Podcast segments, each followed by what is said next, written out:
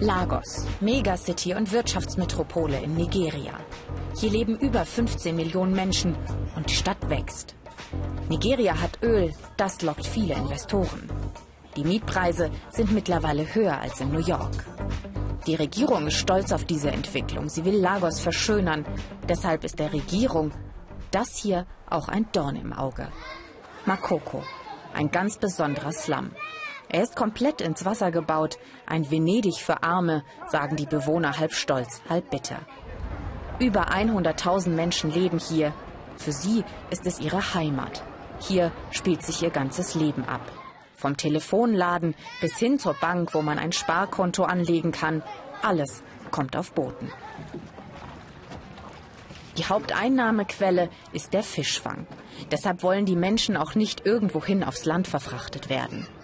Für die Regierung aber ist Makoko lediglich das Schmuddelkind der Stadt. Etwas, das man loswerden will. Noah Shemede ist eine Art Anführer in Makoko. Er hat miterlebt, wie das Zuhause von Tausenden seiner Nachbarn abgerissen wurde. Nur noch Holzstümpfe erinnern an die Hütten. Hier hat die Regierung angefangen, unsere Häuser zu zerstören. 300 Häuser haben sie abgerissen und die ganzen Familien haben sie obdachlos gemacht. Und da hinten, da haben sie einen unserer Leute getötet. Der hatte sich geweigert, sein Haus zu verlassen. Da hat die Polizei ihn erschossen. Mit Bulldozern und Sägen waren sie angerückt. Noah hat es mit seinem Handy gefilmt. Nach dem Vorfall hat die Stadtverwaltung den Abriss erstmal gestoppt.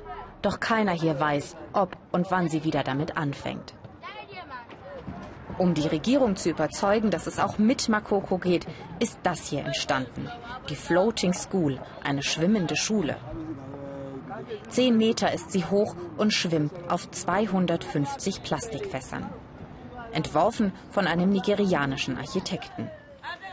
Noch ist die Schule nicht in Betrieb, weil die Regierung sagt, sie sei ohne Genehmigung gebaut worden.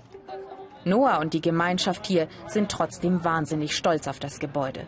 Für sie ist die Schule nicht nur wunderschön, sie sei ein Leuchtturm, sagt Noah.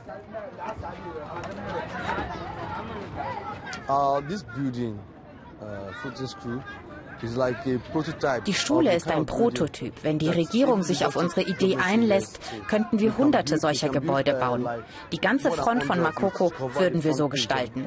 Dann müssten die Leute, die von der Brücke nach Lagos reinfahren, sich nicht die hässliche Fassade des Slums anschauen. Und wir könnten hier Krankenhäuser haben, Gemeindeplätze, Spielplätze.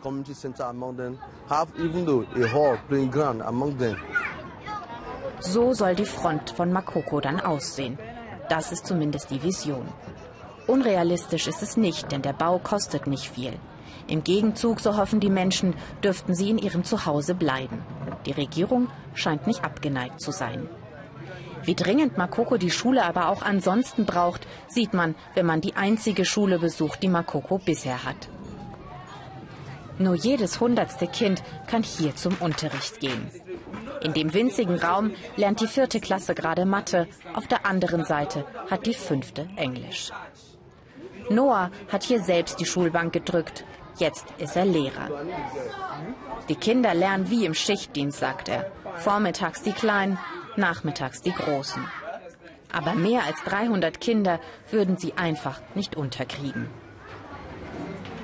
Every children in Nigeria jedes Kind in Nigeria sollte lernen dürfen. Nur weil wir auf dem Wasser leben, heißt das doch nicht, dass wir kein Recht auf Bildung haben. Und ich finde, dass Kinder in ihrer natürlichen Umgebung zur Schule gehen sollten. Die Kinder hier sollten nicht gezwungen sein, weit zu fahren. Ein Appell, der seit Jahren ungehört bleibt. Makoko bedeutet Ort der Verstoßenen. Doch so fühlen sich die Menschen hier gar nicht. Die Siedlung im Wasser gibt es schon seit 200 Jahren.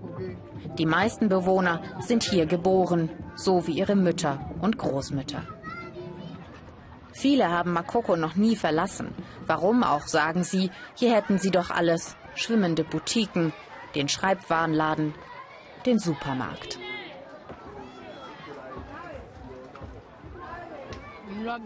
Die Waren kaufe ich auf dem Festland und verkaufe sie dann hier. Es läuft gut, es reicht, um die Kinder zu ernähren.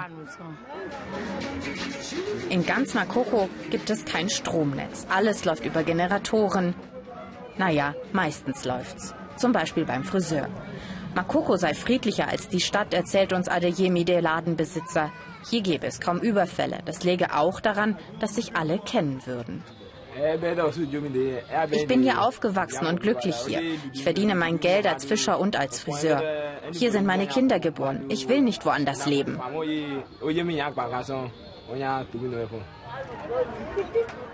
Auch Noah hofft, dass sie die Regierung mit der schwimmenden Schule überzeugen können, Makoko nicht abzureißen.